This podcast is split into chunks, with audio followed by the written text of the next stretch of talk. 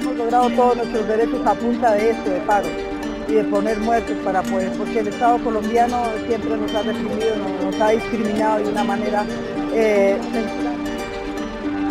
Pero hemos visto además que detrás de muchos de estos bloqueos hay un claro interés criminal de afectar y de sabotear la economía y el desarrollo social de muchísimas poblaciones. Son imágenes que parecen una escena de guerra y no de protesta. Y es que en Colombia la Policía Nacional depende del Ministerio de Defensa y no del Interior. Una anomalía en la mayoría de gobiernos. Por eso el entrenamiento que recibe es de carácter militar.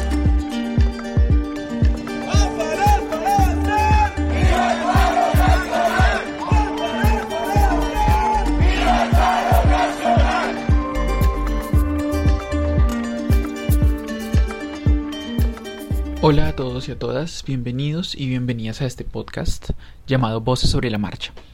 Les habla Alejandro Velázquez, yo soy un joven historiador de profesión y residente de la ciudad de Bogotá. He decidido iniciar este podcast por una razón sencilla, eh, y es que mi país, Colombia, en este momento está prácticamente en llamas.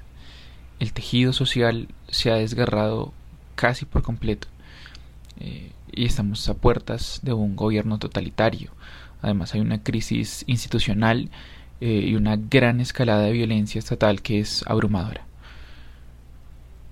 Lo que haremos en este podcast será entonces tener una serie de conversaciones con el público y con algunos invitados eh, que nos ayuden a entender mejor cómo llegamos acá y cuál es el panorama político, social, económico y cultural en el que estamos actualmente.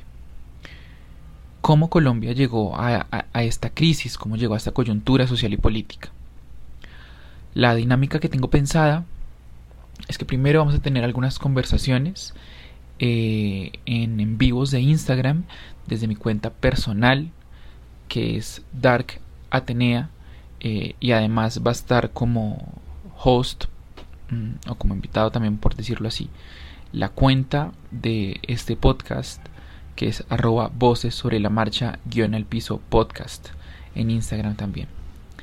Em, Allí es donde tendremos a nuestros invitados y a nuestras invitadas eh, y también podremos interactuar con el público. Creo que esto último es importante para que las voces que escuchemos aquí sean multidireccionales. Posteriormente, esos lives o esos en vivos se convertirán en los capítulos del podcast. Quisiera para comenzar en este, digamos, capítulo cero, en este capítulo de introducción, quisiera hacer un breve recuento de la situación actual Em, para poner en contexto las conversaciones que vamos a tener más adelante. El día 28 de abril del 2021 se convocó en Colombia a un gran paro nacional, una gran protesta en varias partes del país.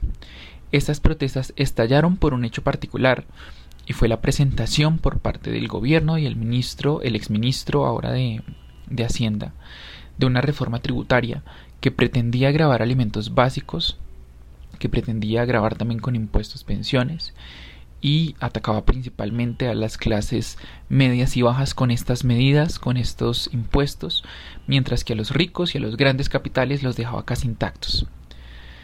Sin embargo, esta fue, esta reforma fue solo la gota que colmó la copa.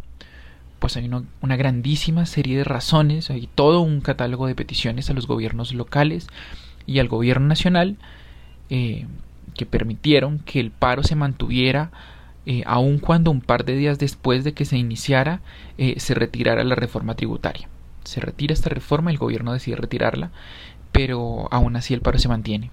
Y esto solamente se explica porque la reforma no era la única razón del paro. Voy a mencionar entonces algunas de estas peticiones y algunos de estos reclamos de una forma muy breve. En primer lugar, tenemos a un país devastado por la pandemia del COVID-19 en términos de salud, pero también en términos económicos. Primero voy a hablar de, la economía. En Colombia la pobreza ha aumentado.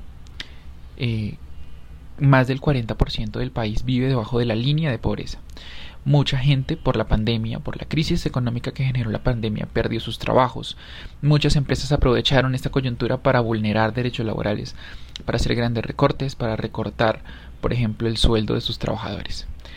Han cerrado muchas empresas pequeñas, muchos emprendimientos, y mientras los gobiernos nacionales y locales han otorgado ayudas pobres o incluso nulas para ayudar a los sectores más afectados de la población, eh, el gobierno nacional por su parte sí que ha otorgado una serie de beneficios y le ha quitado impuestos a bancos y a grandes empresarios y gremios. Lo que la gente está pidiendo es, entre otras cosas, una renta básica para poder subsistir, a ayuda a empresas pequeñas y emprendimientos y una reforma tributaria que grave con impuestos a las grandes riquezas en lugar de grabar a las clases medias y bajas. También se están pidiendo, por ejemplo, entre otras cosas, la matrícula cero en las universidades, para que, en el contexto de semejante crisis económica, los estudiantes no se vean forzados a obligar, eh, perdón, a abandonar sus, sus estudios. Además de eso, en términos de salud, tenemos dos peticiones grandes. La primera es eh, que se agilice la vacunación contra el COVID-19 eh, y a impedir que la vacuna sea adquirida por sectores privados antes de que un gran porcentaje de la población haya sido vacunada. También se, estaba pidiendo, por ejemplo, que se retirara la reforma a la salud. Esta fue hundida en el Congreso el día 19 de mayo y esta pretendía privatizar aún más la salud en Colombia. Mm, hay que hacer énfasis en que existe un gran descontento de la población colombiana sobre el servicio de salud bajo el sistema de las EPS, que es un sistema totalmente impersonal, lento e ineficiente. Tenemos además otra cuestión importante, que es la cuestión del proceso de paz. En Colombia, durante los dos periodos presidenciales de Juan Manuel Santos, se llevó a cabo y finalmente se firmó un acuerdo de paz histórico con la guerrilla de las FARC, después de una guerra civil de medio siglo. Los acuerdos que se firmaron comprometían al gobierno a realizar eh, una serie de reformas sociales. Además, eh, comprometían a las partes del conflicto a que tenían que reparar a las víctimas y tenían que decir además la verdad sobre el conflicto. Este último punto implica que no solo los exguerrilleros, sino también miembros del ejército, de la policía, del gobierno eh, y algunos empresarios, ganaderos, empresas extranjeras, entre otros sectores, debían confesar irregularidades dentro del conflicto. Debían confesar, por ejemplo, que se cometieron crímenes de Estado, debían confesar, por ejemplo, la eliminación y el genocidio de la izquierda política legal por las ideas anticomunistas en el contexto de la Guerra Fría debían, por ejemplo, también confesar la creación y financiación de grupos paramilitares, entre otras muchas otras cosas. Esto no conviene a muchos sectores de la élite económica y política, eh, y por esto los acuerdos de paz en el actual gobierno han sido destrozados. Las reformas sociales jamás se realizaron. Los intentos por establecer la verdad son frecuentemente bombardeados y deslegitimados desde el gobierno, y muchos exguerrilleros han sido asesinados, muchos firmantes del acuerdo han sido asesinados. Em, varios de ellos, como fue el caso de Dimar Torres, fueron asesinados por el propio ejército colombiano.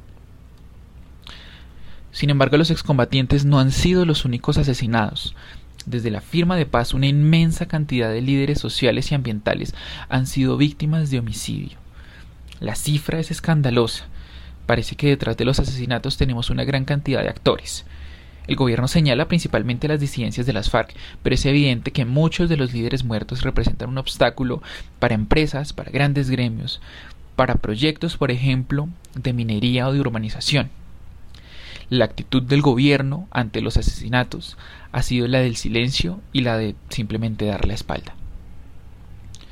Tenemos también reclamaciones de tipo ambiental. Actualmente, por ejemplo, se está pidiendo al gobierno que no se use la aspersión de glifosato en el campo como una forma de eliminar los cultivos ilícitos. Se le está pidiendo además que se reconozcan y protejan varios territorios del país para que estos no puedan ser cedidos para proyectos de deforestación, para ganadería y monocultivo, ni para proyectos de minería.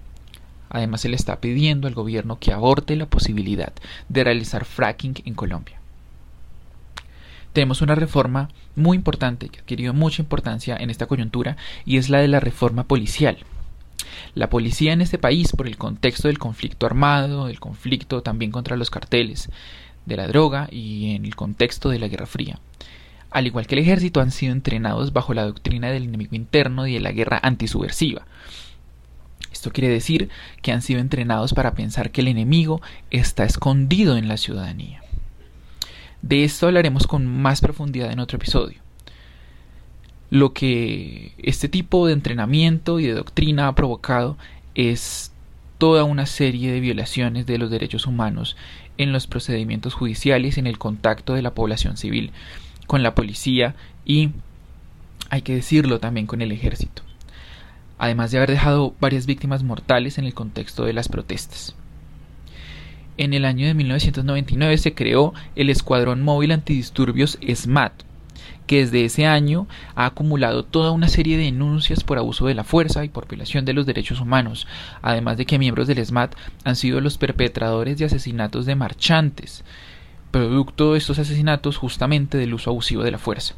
Pese a las peticiones de la reforma policial y del desmonte del SMAT, del desmonte, perdón, del SMAT, el gobierno se ha negado rotundamente. Podría seguir las razones y las demandas que tiene la sociedad civil en Colombia en este momento hacia el gobierno. Mm, pero digamos que por ahora esbocé algunas de las que más suenan y algunas de las que más voces recogen. Sin embargo, tenemos reclamaciones de la comunidad LGTBI más, de feministas, de sindicatos, de grupos ambientalistas, incluso de grupos animalistas y antiespecistas, de artistas, de docentes, bueno, de una gran cantidad de sectores. Iremos explorando estas demandas en posteriores episodios. Los invito entonces a que sigan escuchando este podcast, a que lo compartan con sus amigos y familiares eh, y espero que las discusiones que aquí tengamos nos ayuden a reflexionar y a tener más claridad sobre el panorama actual. Entre más información tengamos, mejores decisiones tomaremos y creo que estamos próximos a un momento histórico en el país en el que tendremos que tomar varias y muy importantes decisiones. Muchas gracias por escuchar esta breve introducción. Por favor, cuídense mucho. Recuerden resistir desde la lógica del cuidado. Nos necesitamos vivos para construir el país que queremos y para reconstruir el tejido social. Síganos en nuestras redes sociales, en Twitter como arroba voces marcha y en Instagram como arroba voces sobre la marcha guion al piso podcast. Hasta luego.